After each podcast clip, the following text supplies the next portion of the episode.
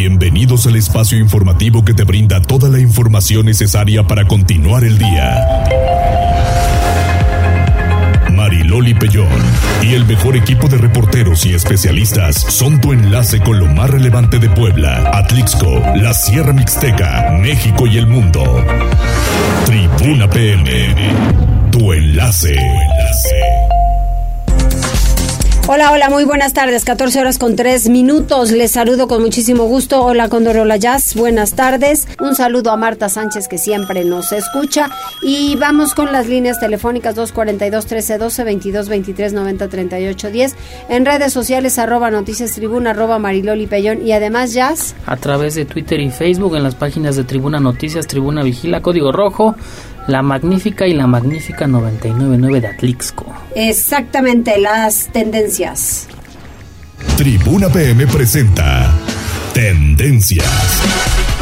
Ya te escuchamos. Muchas gracias. Eloli, fíjate que esta tragedia de, con la muerte de inmigrantes en Ciudad Juárez sigue dando de qué hablar. la última actualización de las autoridades sobre las personas que siguen hospitalizadas, 11 de ellos eh, pues tienen quemaduras severas en el tracto respiratorio, también otros 8 migrantes tienen eh, daño renal y 4 padecen sangrado en el tubo digestivo, es un tema bastante eh, complicado, lesiones bastante severas, también el gobierno de Estados Unidos estaba pues informando el día de ayer en su conferencia de prensa que eh, pues ellos están en la mejor disposición de otorgar eh, la ayuda para que puedan recibir atención médica en Estados Unidos, pero no han tenido el acercamiento de autoridades mexicanas. Hablando de autoridades mexicanas, esta mañana al ser cuestionado sobre la posible renuncia de Francisco Garduño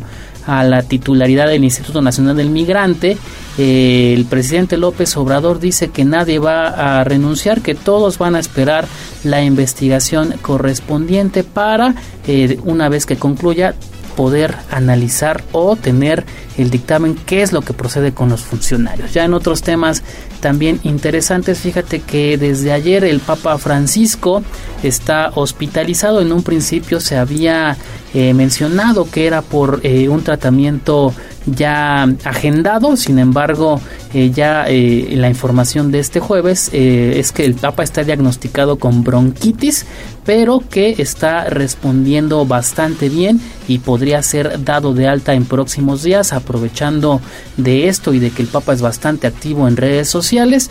Él agradeció las muestras de cariño a través de Twitter por todas las personas que le dejan una oración dice que está eh, pues mejorando poco a poco y que pronto estará en la normalidad. Todos estos temas Loli ya los encuentran a detalle en nuestro portal tribunanoticias.mx. Así es, muchas gracias. De nada.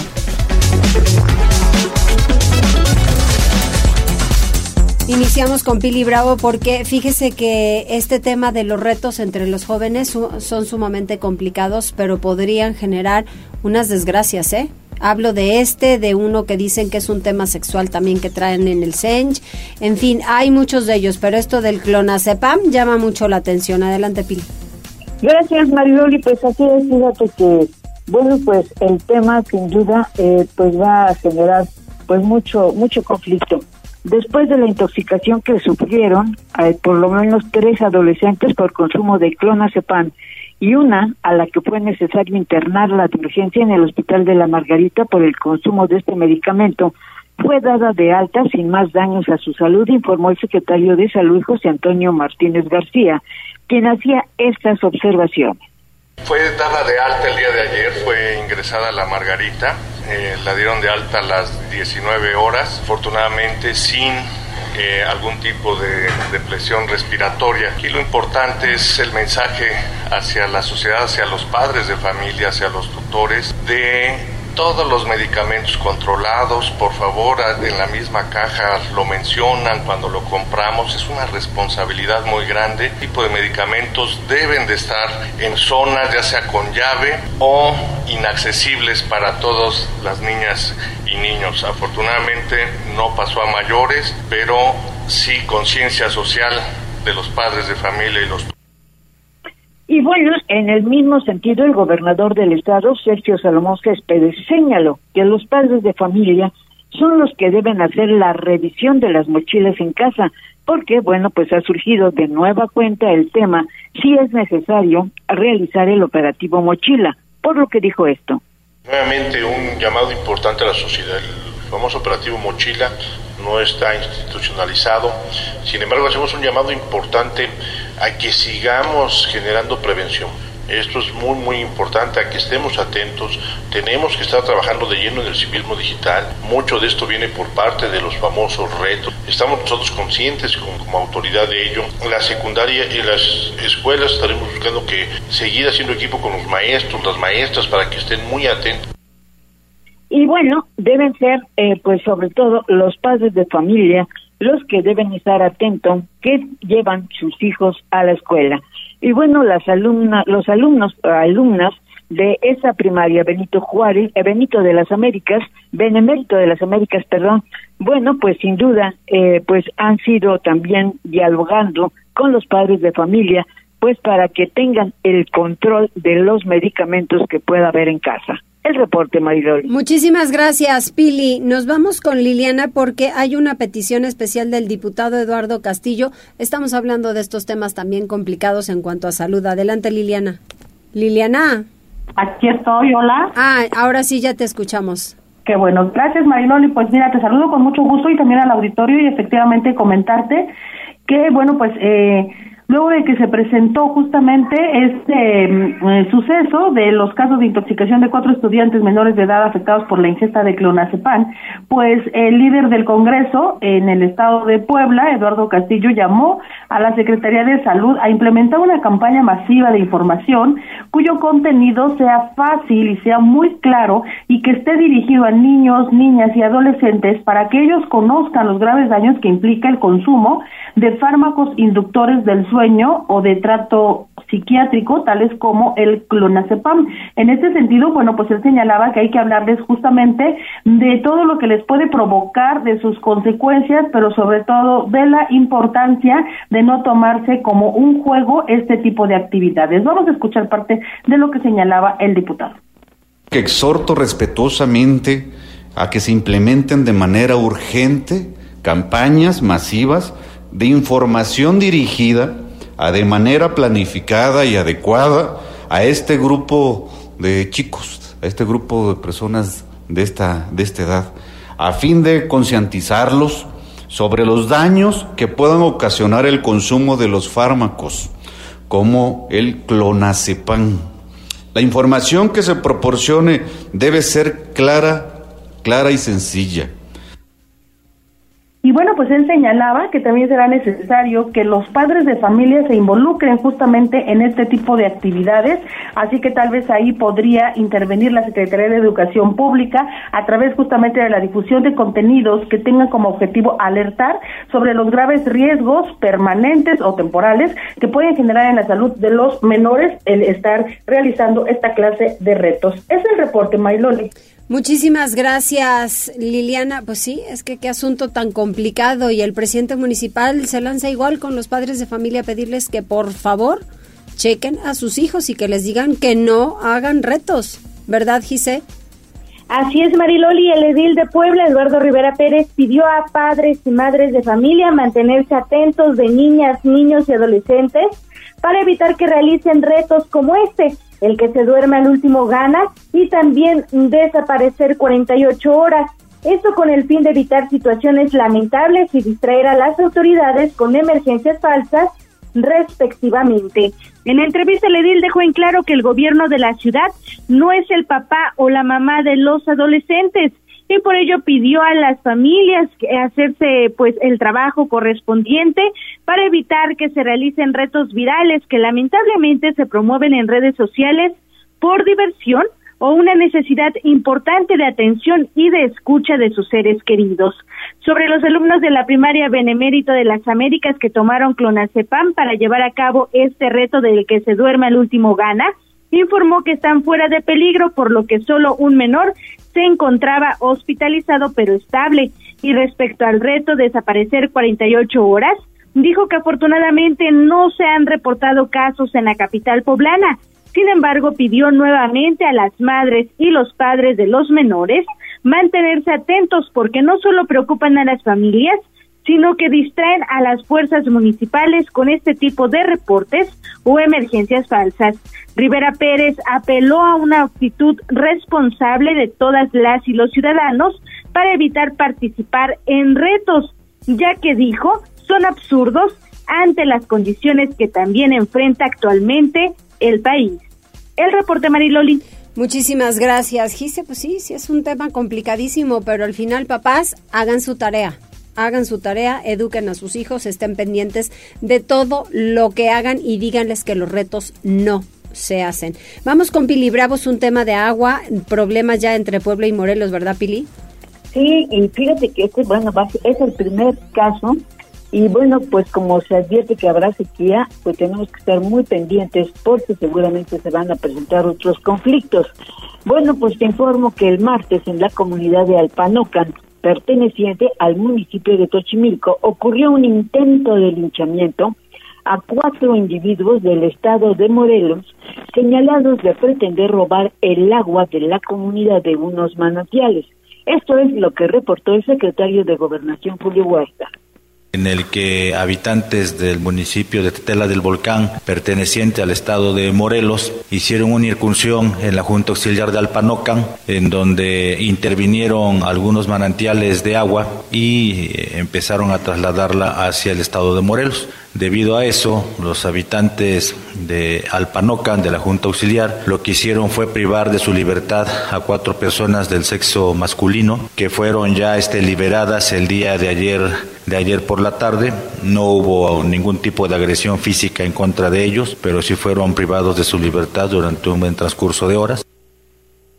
Y bueno, el suceso eh, pues también dio cuenta de la Secretaría de Gobernación que logró poner a salvo a los vecinos de esa comunidad de Tetela del Volcán que colinda con el estado de Puebla y que al parecer por sequía pues querían aprovechar el agua de los manantiales del lado de Puebla, pero los habitantes de Alpanocan no se lo permitieron.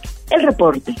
Híjole, qué cosa tan complicada. Muchas gracias, Pili. Vamos con Liliana porque ahora hay desabasto de agua en San Andrés Cholula, muy cerquita de Puebla, ¿eh? Fíjese, tienen 11 pozos y en 5 no hay agua. Efectivamente, Mariloli, una situación que, bueno, pues está crítica. Fíjate que la falta de agua es un problema mundial y el municipio de San Andrés Cholula no es la excepción. De 11 pozos municipales, desde los que se distribuye el líquido a diferentes juntas auxiliares, fraccionamientos y colonias, en cinco ya se reporta desabasto. Esto lo informó Edmundo Plateo y persona alcalde del Pueblo Mágico, le admitió que hay escasez de agua en el municipio y que cada vez son más las juntas auxiliares y colonias que reportan desabasto.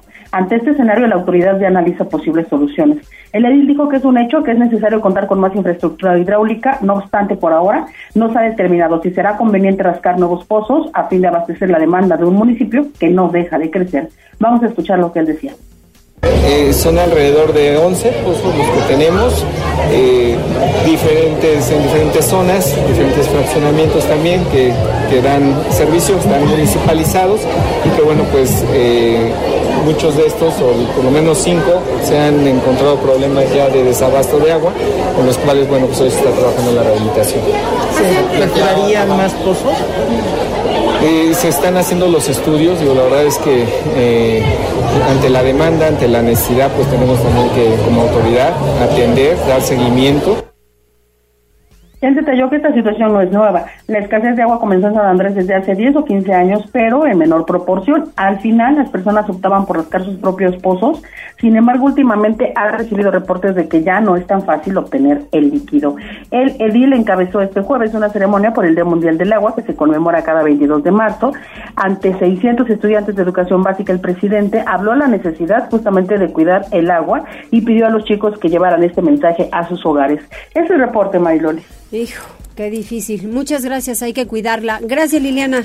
Buenas tardes, Maylori. Buenas tardes. Y vamos contigo, Jazz. Así es, mira, tenemos saludos a través de Facebook para Memo Vázquez que se reporta como todos los días. También el señor Joaquín, Joaquín 33, dice que está otra vez destruido el paso peatonal que se encuentra frente a la puerta 4 de Ciudad Universitaria y si no estoy mal mucho de eso, ¿eh? Así es, y recordarás que bueno, durante la madrugada eh, pues terminaron de quitar este paso peatonal en Avenida Fidel Velázquez a la altura de la Margarita igual estaba en malas condiciones pero dice que este eh, paso es sumamente importante porque es paso de los estudiantes con mucho gusto también lo reportamos. Eh, fíjate que también tenemos saludos para Citlali Peñalosa que te manda muchos eh, saludos y que tengas una muy buena tarde. Muchas gracias. También el señor Antonio dice saludos Mariloli, qué bueno verte de regreso. Muchas gracias. Es que ayer tuve grabación y la verdad no pude llegar. Estaba un poco lejos, estaba en, en el estado de Tlaxcala y no pude regresar.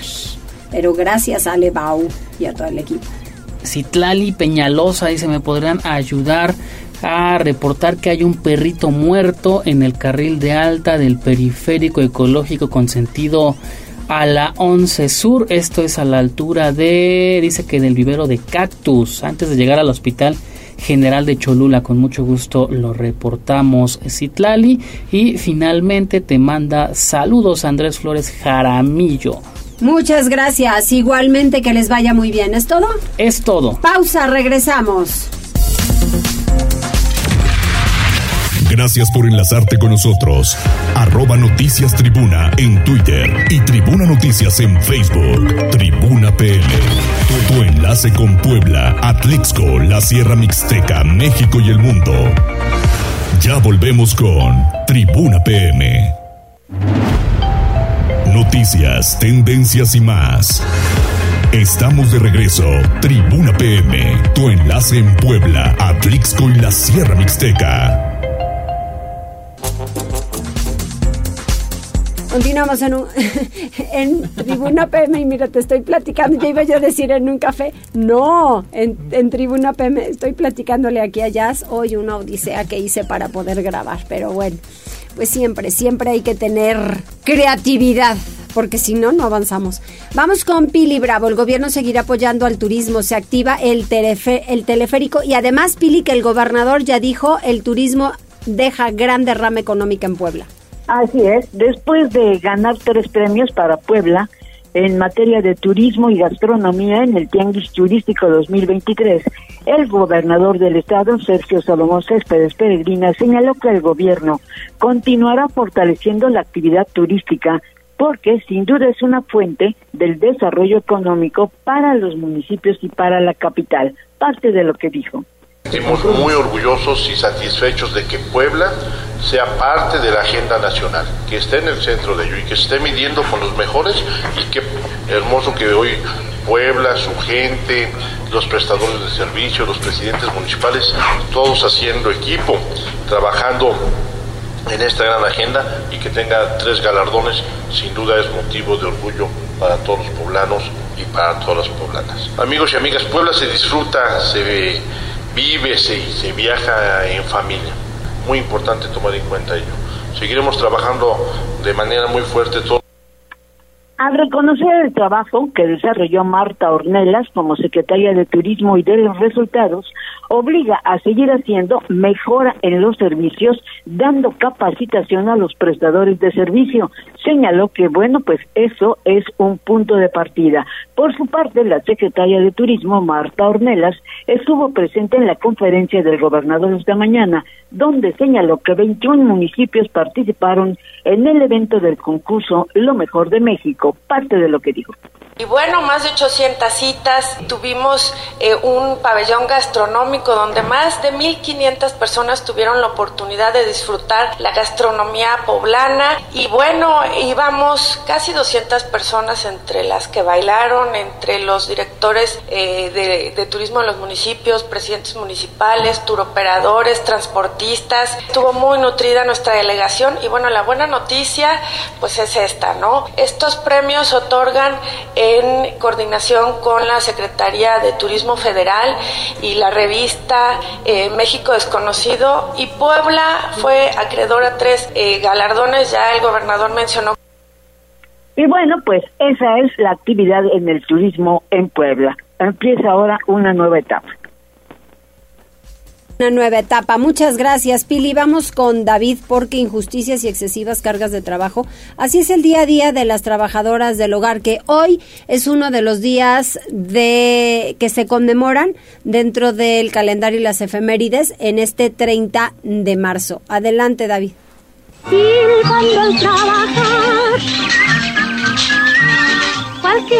Una labor que muchos prefieren no hacer debido a lo ardua que es realizarla. Y es ahí donde entran estas personas, en su mayoría mujeres, dedicadas y meticulosas que son, para muchas familias, las heroínas del hogar. Durante muchos años, con el pretexto de ser solo una actividad de apoyo, este trabajo no fue regulado y en parte también por lo difícil que es monitorearlo por parte de las autoridades, pues todo se realiza dentro de propiedades privadas.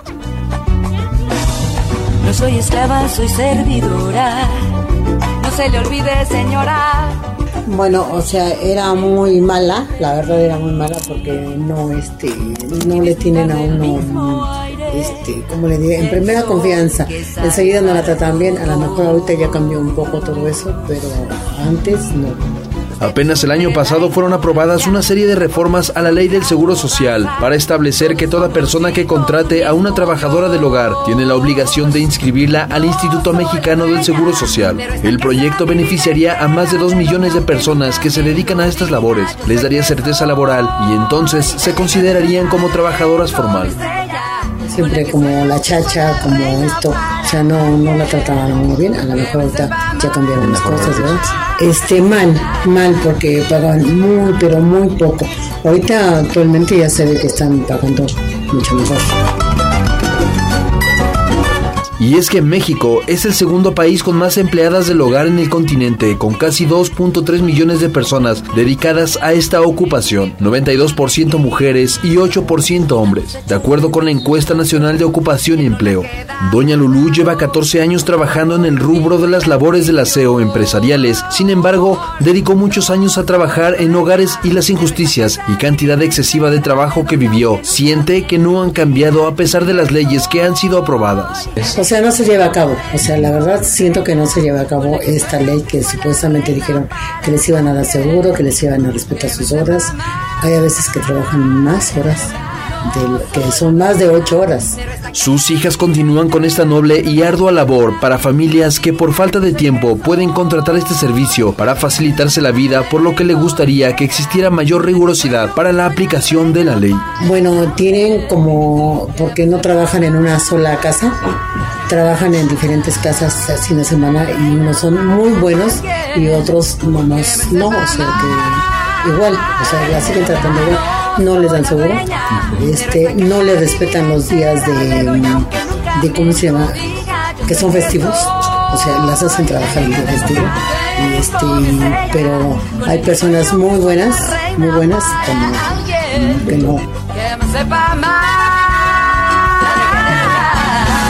Muchísimas gracias, David. Sí, hay personas muy buenas y que se convierten en tus confidentes también en una muy buena ayuda para las casas y de verdad a muchas de ellas, gracias hombres y mujeres, ¿eh? porque hay de todo, pues también están aquellos quienes están como mozos en las casas y que ayudan muchísimo. Tenemos en la línea telefónica a Nora Merino. ¿Cómo estás, Nora? Ahora que me cuentas en el Congreso. Querida Mariloli, oye, qué gusto saludarte. Hoy no andaba tan, tan guapachosos, pero qué gusto y me uno a la felicitación para todos los hombres, pero sobre todo a las mujeres. Hay que decir, la realidad es que la mayoría del trabajo eh, en casa de todas son, mujeres las que nos ayudan a sacar las tareas eh, de casa, domésticas y demás. Entonces, la, la felicitación va con mucho más cariño para todas aquellas mujeres que como dices tú, se vuelven confidentes y parte de tu familia. Desde luego que sí, así hay, hay muchas muy buenas, muy buenas, que de verdad ayudan y muchísimo. Y mira que es una gran carga, ¿eh? Ahora lo vimos en pandemia. Hacer este trabajo es sumamente complicado. Entonces, creo que sí, sí es bastante duro. Pero bueno, allá en el Congreso, ¿qué traen? Pues hoy estuvimos, hoy estuvimos en una mesa de trabajo importante para el tema del el padrón de deudores alimentarios. Seguimos trabajando en la ley Sabina y de padrón de deudores alimentarios. Tuvimos una reunión eh, vía Zoom con eh, Diana, que es la promotora a nivel nacional de la ley Sabina, que básicamente es la creación de un padrón público de deudores alimentarios. Estamos ya puliendo los detalles para poder hacer una realidad de este padrón y para que a partir del 15 de mayo, que regresamos al Congreso, se pueda aprobar. ¿Qué es este padrón? Una reforma al Código Civil para que en Puebla se convierta en uno de los 20, que sea uno de los estados como los ya 20 que eh, o actualmente tienen un padrón de deudores alimentarios. Ahí se inscriben a todas aquellas personas morosas de sus obligaciones en materia de alimentos. Fíjate que pareciera mentira, ¿no? Cuando solo una, una mujer tiene el valor para poder denunciar y de repente salen una lista impresionante y dicen, ah, pues yo también tengo el valor y denuncian y denuncian que eso es importante, hacer la denuncia. Claro, y es importante también como mujeres que nosotras hagamos el procedimiento, que hagamos el proceso, que metamos juicio de alimentos a los papás de nuestros hijos e hijas, porque es un derecho que tienen nuestros hijos e hijas, no es un tema de la pareja o de la expareja o de la mujer y el hombre que tuvieran algún tipo de, de relación. Entonces, tenemos que crear este padrón. ¿Para qué? Para tener un padrón público donde podamos eh, consultar quiénes son aquellas personas. Es en general, no es para hombres únicamente, es en general. Aunque los números no mienten. 92% de los deudores alimentarios son hombres.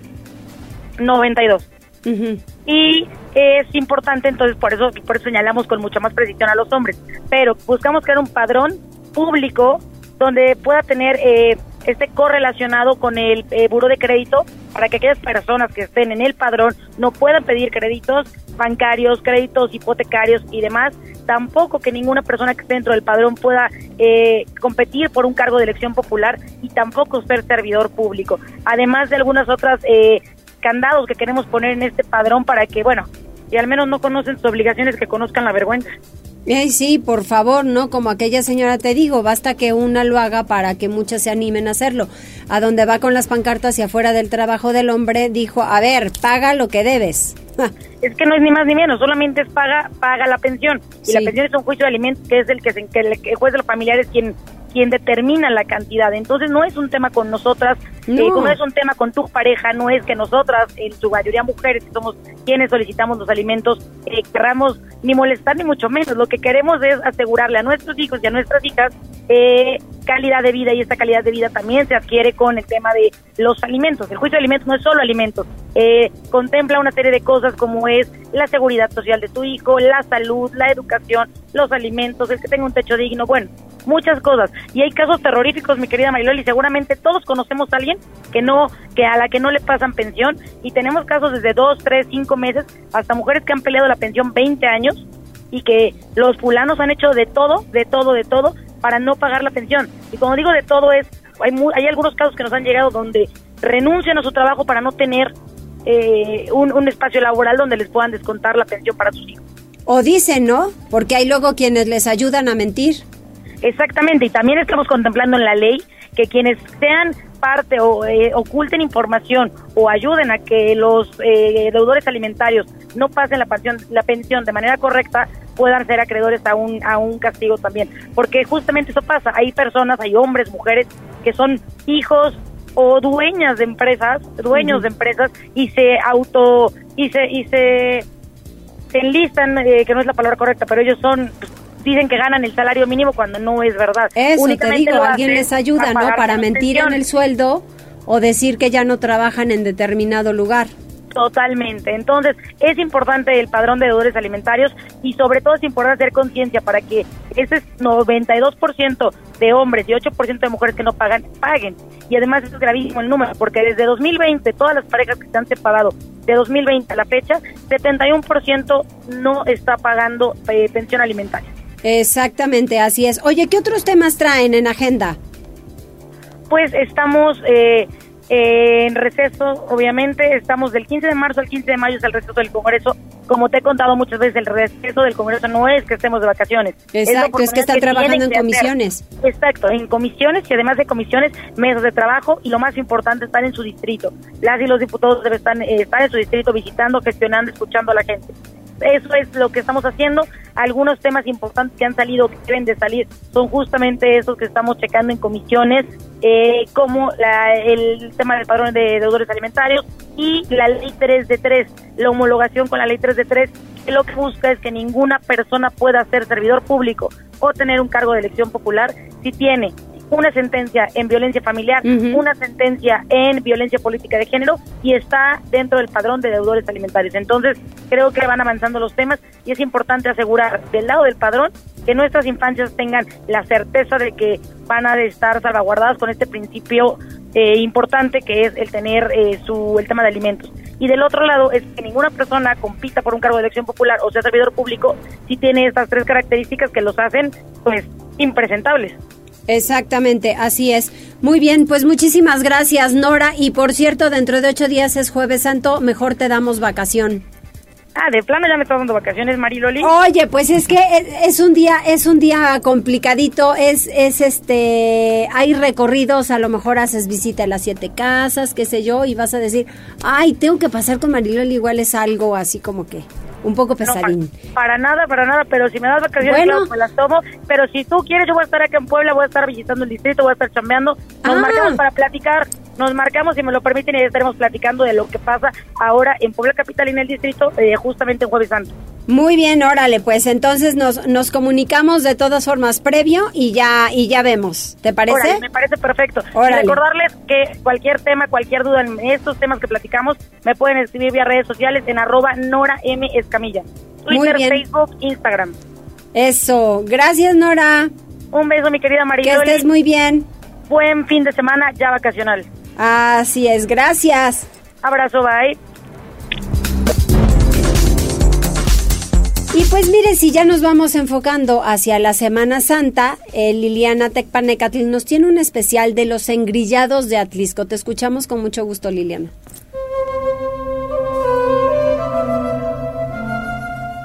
prefirió omitir su nombre. El rito penitencial que este hombre protagoniza cada Viernes Santo, año con año desde hace 33, impone como requisito el anonimato. Llegó a nuestra cita en el atrio del Templo de la Soledad en Atlixco, cargando un bote con una cadena de 120 kilos de peso. Nuestro entrevistado es un engrillado que no están de acuerdo mucha gente a lo que hacemos, somos juzgados, somos personas que les ponen un estigma y lo repito, no somos delincuentes, no somos desconvictos, no somos tampoco todos, no todos, somos personas que venimos de Estados Unidos porque no nos fue bien en la frontera ni hemos salido de la prisión. No, no, no, no, no, no, somos personas que intentamos reivindicar nuestra vida. Los engrillados de Atlixco son un grupo de hombres que realizan una procesión simulando el Via Crucis que Jesús recorrió antes de ser crucificado. Lo hacen a modo de penitencia, por agradecimiento por algún favor recibido y algunos otros simplemente por amor al Hijo de Dios. Cada persona que participa tiene sus propias razones, pues lo hacemos en peticiones, lo hacemos en agradecimientos, no hay nada a cambio por qué salir. Cada año hay un agradecimiento que hacemos. Me parece que el sufrimiento que Dios Hijo, Dios Padre le permitió estar con nosotros, debemos de compartirlos en el Via Crucis, sentir lo que es la pasión y la muerte de Jesús. Los engrillados se amarran cadenas al torso desnudo y hacen con ellas la procesión. Algunos cargan 40 kilos, otros hasta 150. Lo hacen caminando descalzos a través de un recorrido que dura más de tres horas y bajo los fulminantes rayos del sol. Cansancio, sudor, sed, se les pide el ayuno breve. El recorrido puede ser corto, el tiempo es el mismo y el desgaste es totalmente físico. ¿Cuánto pesan sus cadenas? Van a variar, las mías van, vienen a, pesando aproximadamente 70, 80 kilos, vienen repartidos. Hay este, compañeros que traen hasta 150 kilos. Los engrillados se preparan para sufrir calambres, taquicardia, asfixia, deshidratación, quemaduras por el sol, que además calienta el acero de las cadenas, magulladuras en la piel, úlceras e irritaciones. Pueden incluso sufrir alguna infección y es que ellos además se incrustan espinas. Las espinas provienen de un cactus que solía encontrarse en los cerros de la región, pero de un tiempo para acá cada vez hay menos.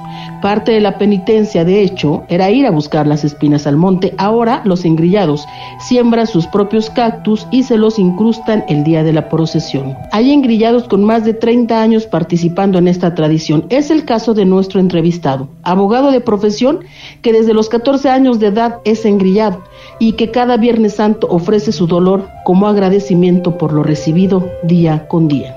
Dolor creo que es mentalizado, si llega un momento a lastimar, a picar un tendón, a sentir demasiada punción, llega a sangrar, pero no realmente el dolor eh, lo vamos mentalizando, es más fuerte creo que el dolor que sufre las personas enfermas, las personas que no pueden salir de, de un problema propio que el que podemos vivir nosotros.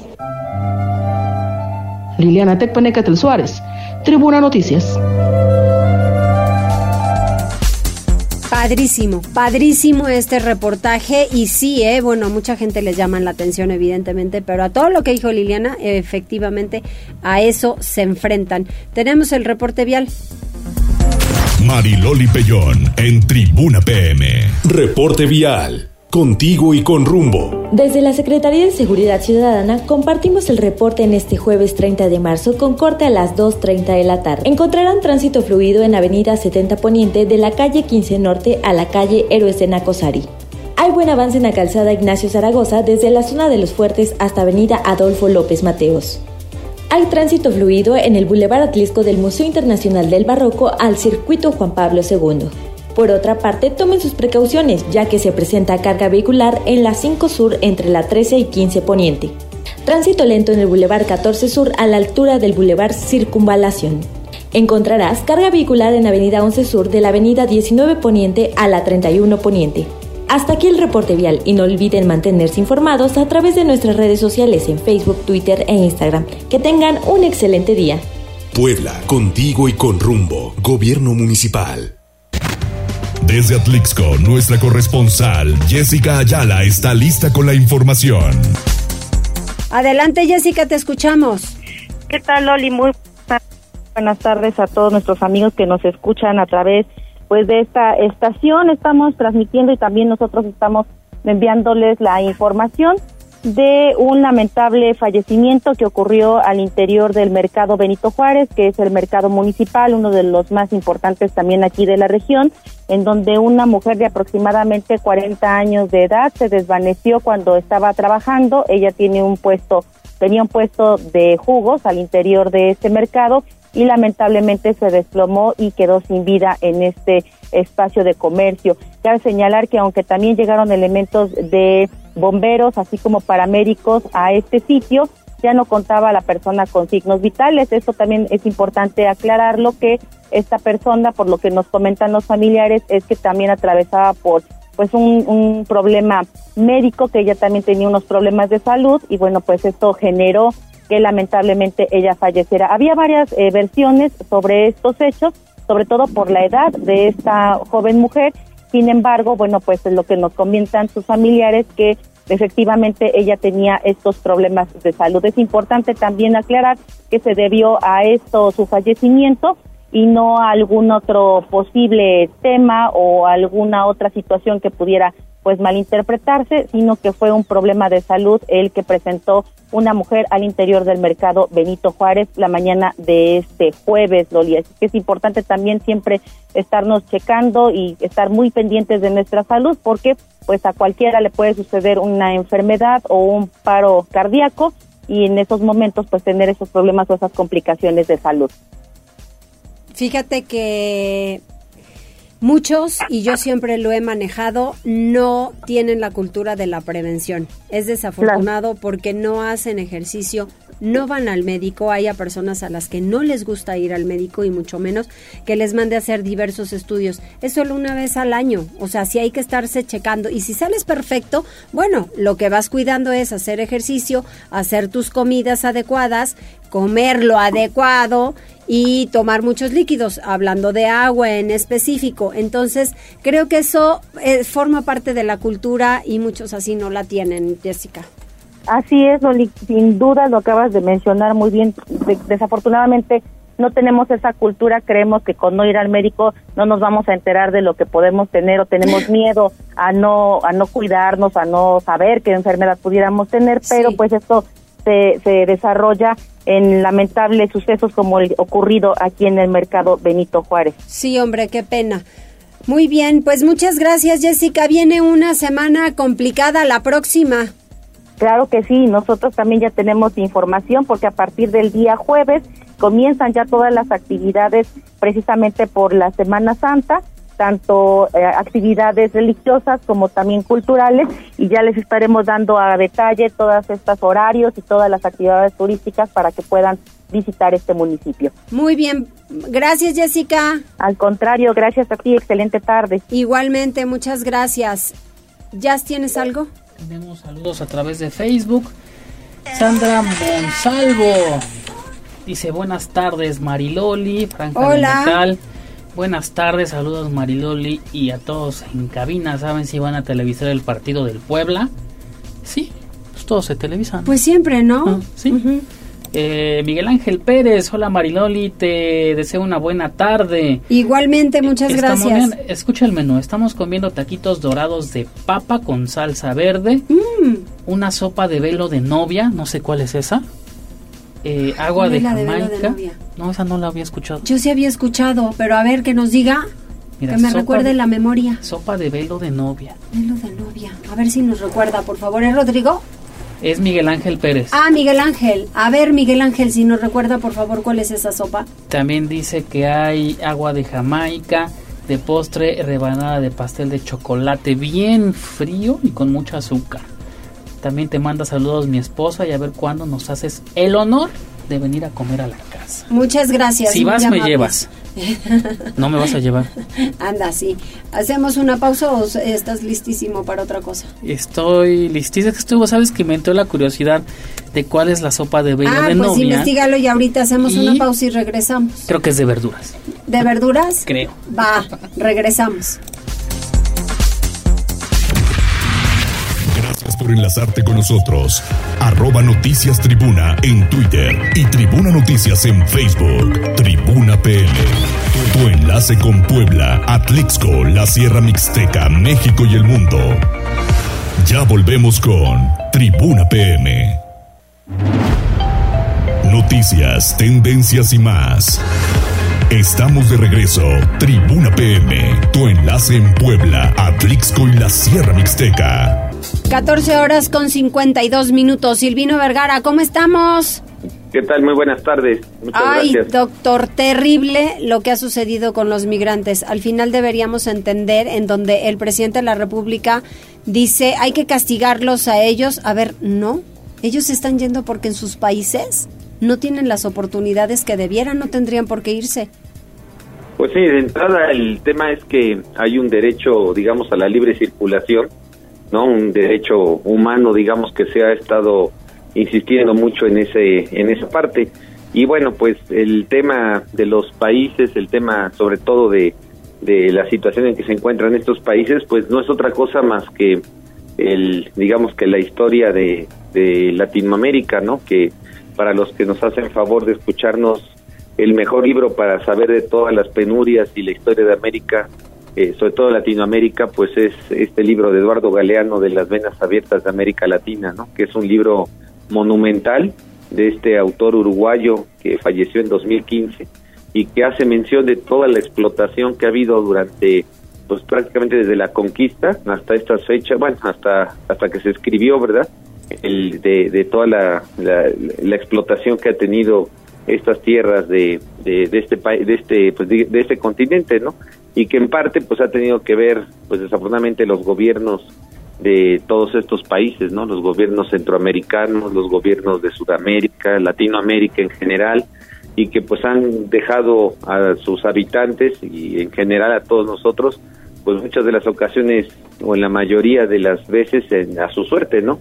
No es una cuestión ya ni siquiera el hecho de ir a Estados Unidos de un de aspirar a, tener un trabajo, sino muchas de las ocasiones es simplemente aspirar a, a tener una, un modo más o menos de subsistencia, ¿no? Eh, por lo menos de poder eh, sobrevivir, ¿no? Ya ni siquiera es de, de vivir mejor, ¿no? Sino de subsistencia. Y bueno, pues desafortunadamente todos estos países, ¿no? Particularmente eh, los países centroamericanos y ahora México, que vivimos prácticamente de las famosas remesas, ¿no? Durante todo el tiempo de la pandemia que se vino abajo la economía, pues el, del, del, turismo, del, del, de la manufactura, sobre todo de, automotriz, pues eh, vivimos prácticamente de las remesas, que es pues este dinero que todas estas personas que desafortunadamente están a su suerte y logran de alguna manera eh, pues mandar dinero a sus a sus países entonces es un tema que prueba de digamos es una prueba más de, de la necesidad de tomar soluciones pues globalizadoras, ¿no? Aunque no nos guste este tema de la globalización, pues por más que quiera México, por más que quiera cualquier país en tratar de resolver las cosas, pues no hay manera de resolverlas si no es a través de una una decisión pues global, sobre todo partiendo pues de estos países que desafortunadamente cada día están en peores condiciones, ¿no? Eso, eso es cierto, hay que trabajarle mucho y las políticas públicas hay que aplicarlas porque al final de cuentas no han funcionado. Muchas gracias, doctor. Con todo gusto, muchas gracias, buenas tardes. Muy buenas tardes. Tribuna PM presenta Deportes. Adelante, Neto. ¿Qué tal, Mariloli? Muy buenas tardes. Buenas tardes a todo el auditorio. Vamos rápidamente con la información deportiva y es que con un gol del delantero argentino Augusto Lotti sobre el final, Cruz Azul terminó rescatando el empate de 2 a 2 ante el Querétaro en un partido pendiente por la cuarta fecha del torneo Clausura 2023 de la Liga MX. Alonso Escobosa puso al frente a los visitantes apenas al minuto 42, pero Rafael Fernández niveló al 57. El argentino Miguel Barbieri le dio la vuelta al 85 y Lotti terminó marcando el tanto de la igualdad al minuto 89. Querétaro tiene ahora 10 puntos con los cuales se mantiene en el penúltimo puesto, si bien mantiene esperanzas de avanzar a la repesca, pero pues le cuesta, le cuesta muchísimo trabajo poder sumar de tres. Cruz Azul, que venía de ganar sus últimos dos compromisos, ahora tiene 16 unidades y se mantiene en el octavo casillero cuando le restan cinco fechas al calendario regular. Y es que la máquina se puso al frente sobre el final de la primera parte cuando el chileno Iván Morales dio un tiro en un poste y el rebote le quedó a Escobosa, quien conectó un potente zurdazo y concretó por el centro del arco. Ya en el complemento, Fernández tomó otro rebote por el izquierdo del área y efectuó un disparo rasante que entró pegado al poste izquierdo del guardameta José de Jesús Corona. Después de eso, en una jugada de tiro de esquina, Barbieri superó su marca y conectó un remate de cabeza que dejó sin oportunidad al guardameta Corona. Sobre el final, Lotti se sacudió a un marcador en el área y alcanzó a realizar un tiro rasante que terminó superando al guardameta Gil Alcalá, con lo cual, pues ahí el conjunto Cruz Azulino por lo menos rescata el empate a dos anotaciones. Lo triste fue nuevamente el comportamiento por parte de la afición de Querétaro que pues apenas, apenas está eh, cumpliendo el castigo que sufrió de, veto de no tener presencia de aficionados tras esa bronca monumental entre seguidores del conjunto queretano y rojinegro y pues ayer, ayer volvió a tener un mal comportamiento, inclusive la Liga MX pues ya se pronunció al respecto reiterando que estarán aplicando el cero tolerancia en cuanto al mal comportamiento por los aficionados y es que en el marco del partido entre los entre Querétaro y Querétaro pues 17 personas fueron desalojadas por distintas alteraciones, lo anterior como parte del operativo de seguridad que se realizó antes, durante y después del trabajo. Y es que en ese compromiso, apenas 10 días después de la reapertura del inmueble, eh, señalaron que un par de aficionados intentaron alterar el orden y fueron desalojados, pero solamente fue por prevención debido a la orden de no tolerancia ante cualquier desmán. videos circularon en redes sociales mostrando una porción de la tribuna del recinto en el que se observa el conato de bronca. No obstante, la intervención de las autoridades propició el desalojo de los responsables y la extinción del problema. Vámonos con otra información porque el Club Puebla cerró preparación solamente con la baja por parte de Pablo Parra, que no estará disponible para el duelo ante el conjunto de Ciudad Juárez. Se espera que por primera vez en este campeonato pues jueguen de manera junta los tres estelares del medio campo. Hablamos de Federico Mancuello, de Facundo Weller y también de Omar Fernández a la espera de lo que mencione el estratega Eduardo Arce, quien reiteró que aprendieron de los errores cometidos en el último partido ante el conjunto del Atlas. Arrancó la temporada 2023 de Grandes Ligas, los Yankees de Nueva York lo inician con el pie derecho blanqueando 5-0 a los gigantes de San Francisco, allá en Yankee Stadium, destacando otra vez la aportación por parte del juez Aaron George, quien conectó su primer cuadrangular. Los mexicanos también inician encendidos la temporada 2023. Ramón Urias conectó el primer cuadrangular y Joey Meneses impulsó su primera carrera en el Opening Day. Eh, esto en el partido, primero el de Urias, el de los Orioles de Baltimore ante Medias Rojas de Boston. Mariloli, lo más relevante en materia deportiva. Muchísimas gracias, Neto. Estamos pendientes. Saludos, muy buenas tardes. Buenas tardes, Jazz, nada más. Dice Franja de Metal que es la sopa de cebolla. Ah, franja de metal la sopa de cebolla y tú buscaste y es la de y verdura. yo según es de verduras pues con mejor pollo. el que le está comiendo que nos diga Miguel Ángel Pérez. Ya nos vamos. Que Provecho. que les vaya muy bien. Adiós, carita de arroz.